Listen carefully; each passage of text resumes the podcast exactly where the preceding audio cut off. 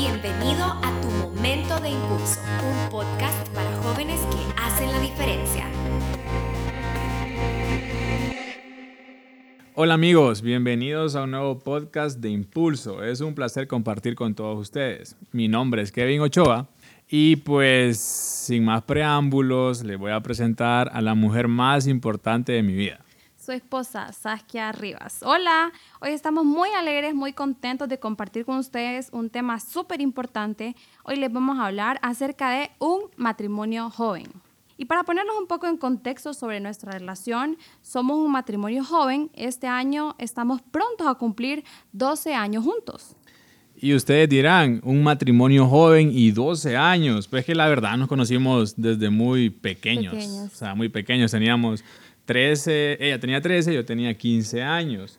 Entonces, eh, por ser el día de la semana del amor y la amistad, el mes del amor y la amistad, eh, vamos a empezar con este tema, un matrimonio joven. Y pues Proverbios 5, 18 y 19 dice, sea bendito tu manantial y alégrate con la mujer de tu juventud. Eh, y cuando hablamos de juventud, siempre es como cómo iniciamos esta aventura, ¿verdad? ¿Cómo iniciamos esa eh, ¿Recordás la primera mirada, el primer mensaje, la primera carta, la primera muestra de cariño? ¿Recordás? Sí, me acuerdo. Fue hace 12 años en el colegio, en un basurero. Eh, frente a un basurero. Sí, sí, es cierto. Fue frente a un basurero. Bueno, eh, no fue nada romántico, la verdad, pero, pero fue a la parte de un basurero y es cierto, ahí nos hicimos novio. Junto con el tiempo, la promesa del compromiso y finalmente el pacto de un matrimonio para toda la vida y hoy estamos felizmente casados. Hoy no te podemos hablar sobre una edad adecuada para entrar al matrimonio siendo joven aún, pero sí te queremos mencionar factores importantes que son saludablemente necesarios para iniciar esta aventura. Número uno, pasar la etapa del enamoramiento. Al principio todo es perfecto, todo es súper romántico, querés estar todo el tiempo con esta persona, hacerle cartitas, dedicarle canciones, darle muchos regalitos, ir al cine, ir a pasear. Pero cuando pasa el tiempo, diría yo que bastante tiempo, empiezan las dificultades, ¿sí? Empiezan los problemas, las enfermedades, dificultades económicas y entre, otras, entre otros factores. Y es acá cuando se muestra cuán preparado estás para entrar a otra faceta con esta persona. Que no todo es color de rosa, ¿sí? Cuando ya te da otro rumbo la relación y empiezan las dificultades y los problemas, te das cuenta de realmente cuánto amas esa persona y qué tanto estás dispuesto a dar algo todo por ella. Y según estudios, el enamoramiento dura cinco años máximo. Después de todo esto solo queda el amor. Ya Saskia comentó de, la enfermedad, de problemas económicos y todo lo demás. Entonces ahí solamente conlleva el amor. Punto número dos. Haberte preparado profesionalmente en cualquier área y ser económicamente estable. ¿Y qué tiene que ver esto? No te estoy diciendo que tenés que ser un ingeniero de, de la NASA, no. Simplemente tener un plus al cual ofrecerle a tu pareja y el cual va a conllevarlos a tener una economía estable. Eh, no importa lo que sea, si ser ingeniero, sos algún técnico, tenés algún negocio, tenés alguna empresa, pero el plus de poderle dar esa, esa, esa razón a tu esposa de, poderle llevar el alimento y más que todo en, la juventud, ¿verdad? que los jóvenes hoy queremos el, el, iPhone 11, los últimos tenis del mundo mundial, que las mujeres quieren el mejor maquillaje y para todo esto tenés que estar y darle un plus a tu esposa para estar preparado. Chicas, al igual que el hombre es proveedor del hogar, nosotras también podemos serlo, ¿sí? También podemos ser apoyo y hombro para nuestro esposo. Estamos en el pleno siglo XXI, ¿sí? Yo te animo, yo te exhorto a que te prepares en cualquier área, ya sea un curso de belleza, un técnico, un, pues, título universitario, una preparación en, cocina, algo que te ayude también a sustentar eh, a tu hogar. Eclesiastés 4.9 nos dice, mejores son dos que uno porque tiene mayor paga de su trabajo. Punto número 3, ser emocionalmente estable. Quienes tienen estabilidad emocional tienden a mantener un rumbo y prioridades. No se desespera fácilmente con los cambios y no ven los problemas como algo insalvable. El neuroticismo o inestabilidad emocional de una persona está relacionada con la tendencia a ser muy preocupada, muy enojada, con altas exigencias a uno mismo y también a las otras personas e incluso la depresión. Necesitamos ser emocionalmente estables para sentirnos eh, plenos y así plenos poder compartirnos con, otra, con la otra persona. Y por lo general, eh, la mujer es, más sentimental, llora más, eh, va más directa al corazón. En cambio, los hombres eh, el hombre es más impulsivo, es más enojado y con alguna palabra puede ofender más a su pareja. Entonces por eso le recalcamos ser emocionalmente estables saber moldear nuestro carácter, aprender a ser, a ser vulnerables, ¿sí? Cuando te equivocas, eh, no te cerres en la burbuja de no, eh, así es mi carácter, no voy a cambiar. Es algo con lo que vengo desde hace mucho tiempo. Aprendamos a ser vulnerables y a darles nuestro carácter a Dios y al Espíritu Santo para que sea el quien se encargue de esas áreas eh, débiles en nuestra vida. Y peor cuando andan en su día.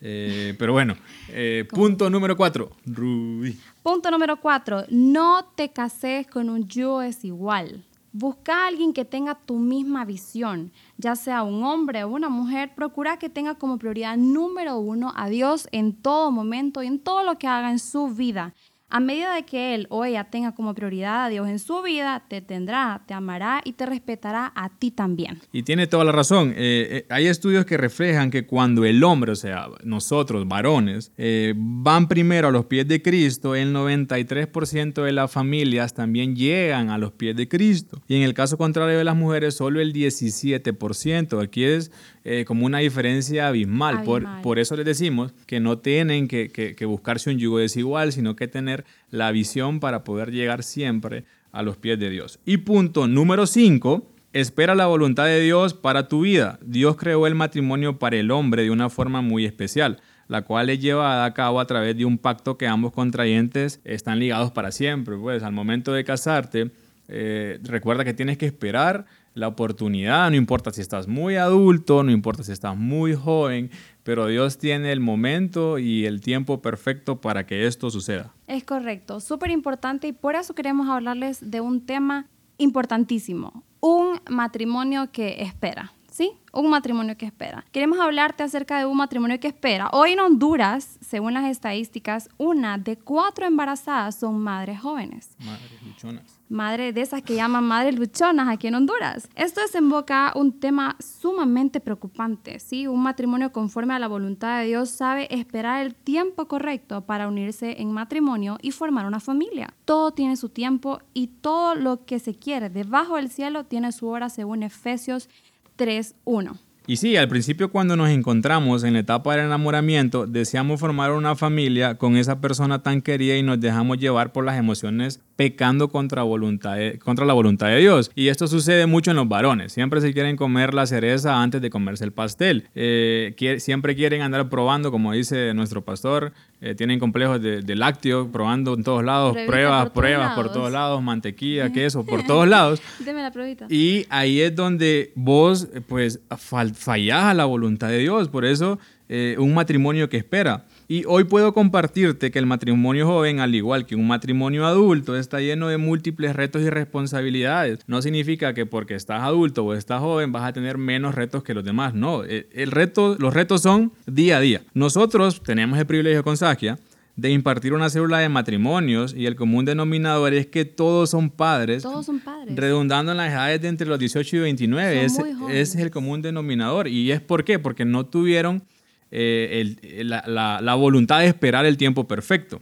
Las personas jóvenes eh, pues luchan al día, día a día por sacar adelante a su familia. Es muy importante esperar en el tiempo del Señor y estar preparado psicológica, espiritual, económica y demás para poder enfrentar un matrimonio y la formación de una familia. Ahora quiero hablarte acerca de la cabeza del hogar en un matrimonio joven.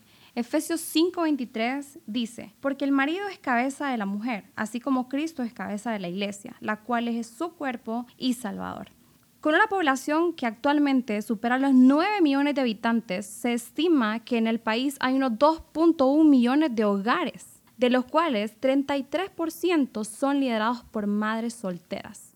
Definitivamente es otra cifra sumamente preocupante.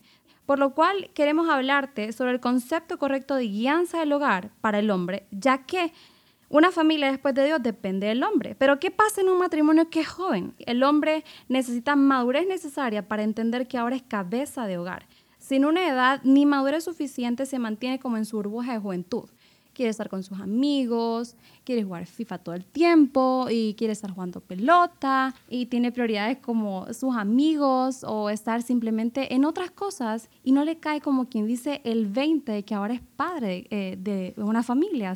Y sí, normalmente en, los varones es un rasgo que traemos, siempre queremos estar con nuestros amigos, siempre queremos estar jugando fútbol, FIFA, pero al momento de, contraer matrimonio, tus prioridades cambian, ya, ya lo que antes hacías ya no lo puedes hacer porque tienes y dependes de alguien más que es tu esposa. Yo no te quiero decir con esto de que no puedes jugar FIFA o que no puedes estar con tus amigos o que no puedes hacer otras actividades. De lo contrario, es sumamente saludable dentro del matrimonio, aún siendo joven pero sí establecer prioridades. Entender de que ahora sos la cabeza de tu hogar, la guía de tu hogar, que en tu casa te espera tu esposa, posiblemente no tengan hijos, o si sí, pues te esperan tus hijos también, etcétera. Entender el rol tan fundamental que tenés en tu casa como padre. Hoy quiero exhortarte a que entendas que el rol de un esposo es ser cabeza de hogar. Efesios 5:23 eh, nos habla acerca de que el marido es la cabeza de la mujer, así como Cristo es la cabeza de la iglesia. También debes amar y respetar a tu esposa antes que a cualquier otra persona, incluso antes que a tu propia familia. Qué difícil es entender esto. Conozco muchísimos matrimonios jóvenes que todavía no caen en el concepto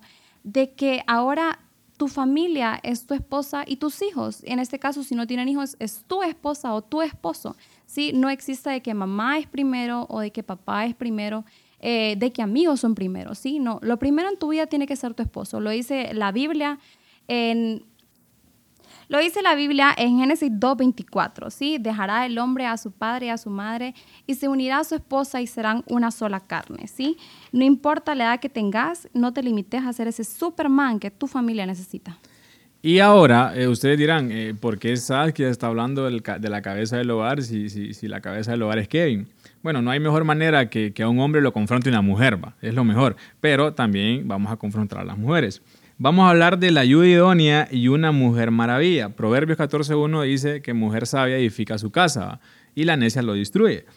Para que la guía o cabeza de cualquier proyecto, organización o empresa funcione necesita de personas correctas a su lado. Lo mismo sucede en el matrimonio. Un hombre puede tener el mayor de los éxitos o el mayor de sus fracasos por la influencia de su esposa. Y por ejemplo, eh, a mí me gusta mucho la, forma de cómo conllevan la vida los millonarios. Y el factor como denominador de ellos es que todos tienen una esposa y un matrimonio estable desde hace muchos años, porque se han dejado influenciar por la buena ayuda o por la buena, eh, por el buen consejo. En la juventud, eh, las mujeres deben entender cuál es su papel y procurar con diligencia cumplir con ella. Esta acción se distorsiona dependiendo del momento en que entramos a formar una familia, pero no es imposible. No importa si hoy tenés una corta edad o tenés una edad adulta, no es imposible eh, poderte apoderar de tus habilidades para poder ser una ayuda idónea para tu esposo.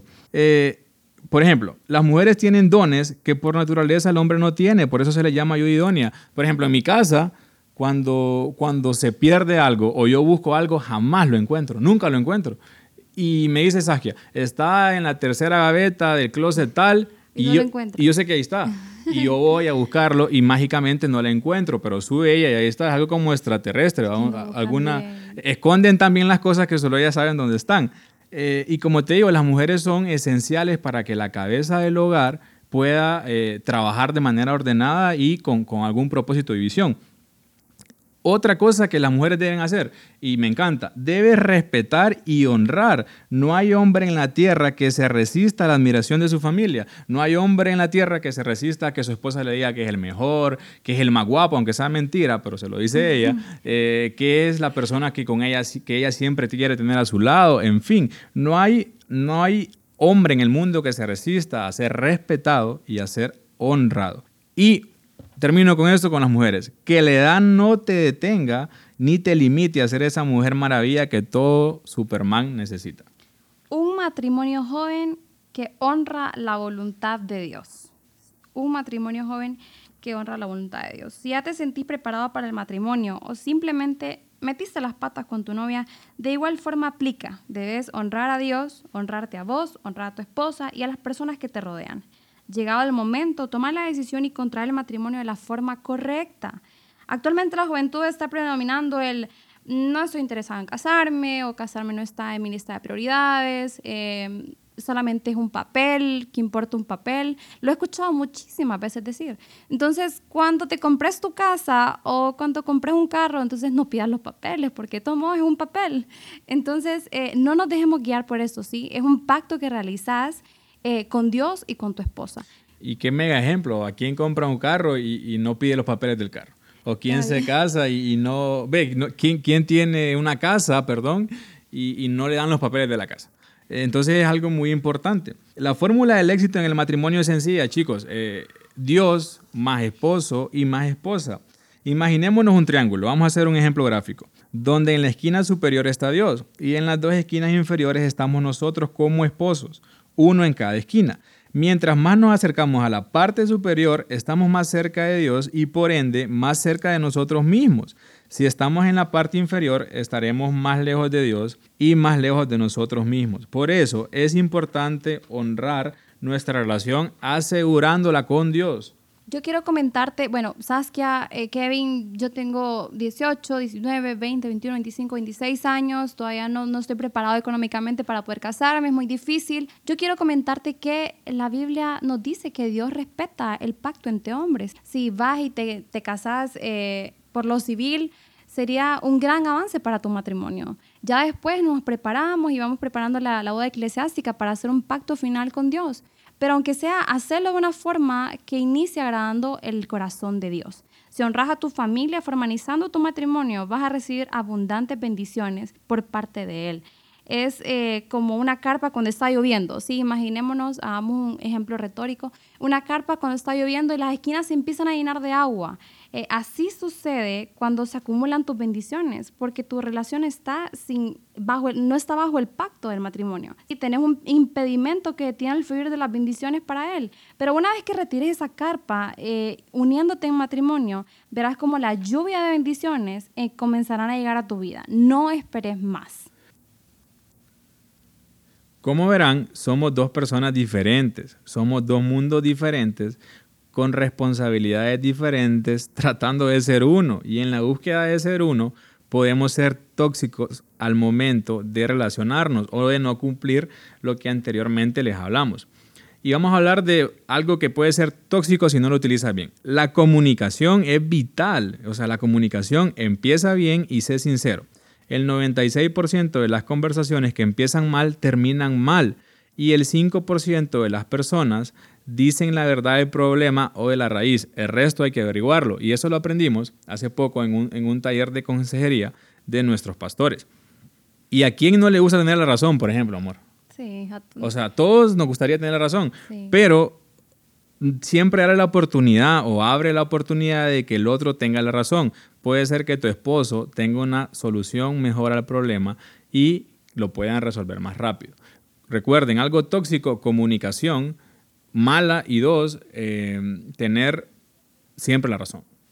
Entre otras cosas, ¿no? Como los celos, las posesiones, eh, no dejar a tu esposo o a tu esposa ser, también tenemos un, problema súper importante y crítico dentro de la relación y es la falta de perdón. Es algo sumamente tóxico. Cuando hablamos de la falta de perdón, tenéis que recordar que nadie es perfecto, o sea, todos somos materia en proceso, ¿sí? Todos nos equivocamos, cometemos errores y dentro de ese afán de ser podemos llegar a dañar a la persona que tanto amamos. Y por último, recordar que perdonar no es olvidar, es recordar sin sentir dolor cuando eh, hay peleas de vez en cuando y ya tu esposa, tu novia, tu esposo te saca lo que sucedió ya hace como siete años y todavía sigue sintiendo ese dolor, todavía te lo sigue recordando con, todo ese dolor que le causó. Las mujeres son expertas para recordarlo, tienen una memoria pero gigantesca. Eso es lo que afecta, ¿sí? Que, que, todavía tenés como esa espinita en tu corazón que no ha podido lograr, que no, no, no, ha sido sanada todavía. Entonces, eh, recordar. Perdonar no es olvidar lo que pasó, lo puedes recordar, puedes recordar esa vivencia, pero realmente eso ya no te afecta. Y como conclusión, tu matrimonio es voluntad de Dios. No lo dudes. No importa qué haya pasado, es tiempo de honrar a Dios en todo momento. Procura cuidar el corazón de tu esposo y el de tu esposa. Sean un nudo de tres dobleces que jamás se rompe, como lo dice Eclesiastés 4.12. Renova tu pensar y deja que Dios tome el control de tu matrimonio, de tu familia y de tu hogar. Bueno chicos, muchas gracias por habernos acompañado el día de hoy. Esperamos que este mensaje sea de mucha eh, edificación, no existe esa palabra. Vamos a buscar en el diccionario. Esperamos que este mensaje te haya edificado muchísimo. Recuerda seguirnos en nuestras redes sociales, en Facebook y en Instagram como Impulso SEAD. Y bien. Recordad seguir los episodios de los siguientes podcasts y gracias por ser parte de la familia que, impulsa, vidas.